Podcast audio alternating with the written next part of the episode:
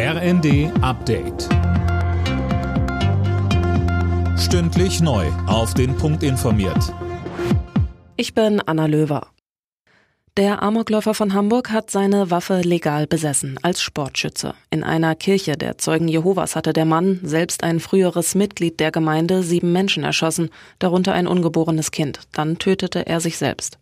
Laut Hamburgs Polizeipräsident Meyer gab es einen anonymen Hinweis, dass man dem Mann die Waffe wegnehmen sollte. Die anonyme Person brachte in dem Schreiben die Auffassung zum Ausdruck, dass der Philipp F. an einer psychischen Erkrankung leiden könnte, ohne dass dieses ärztlich diagnostiziert sei. Philipp F. hege eine besondere Wut auf religiöse Anhänger der Mann sei überprüft worden, dabei aber nicht negativ aufgefallen, so dass er die Waffe behalten durfte.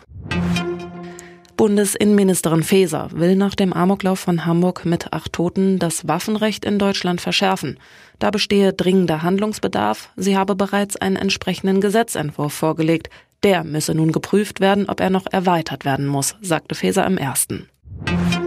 In Karlsruhe ist eine Geiselnahme in einer Apotheke ohne Verletzte beendet worden. Am Abend stürmte ein Sondereinsatzkommando der Polizei das Gebäude, in dem der 20-jährige Tatverdächtige mehrere Stunden lang elf Geiseln in seiner Gewalt hatte.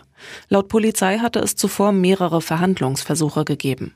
Der Tatverdächtige wurde festgenommen. Er soll der Polizei schon bekannt sein, unter anderem wegen Gewaltdelikten. Nun wird ermittelt, ob unter den Geiseln eventuell eine Mittäterin war. In der ersten Fußball-Bundesliga hat der erste FC Köln mit 0 zu 2 gegen den VfL Bochum verloren.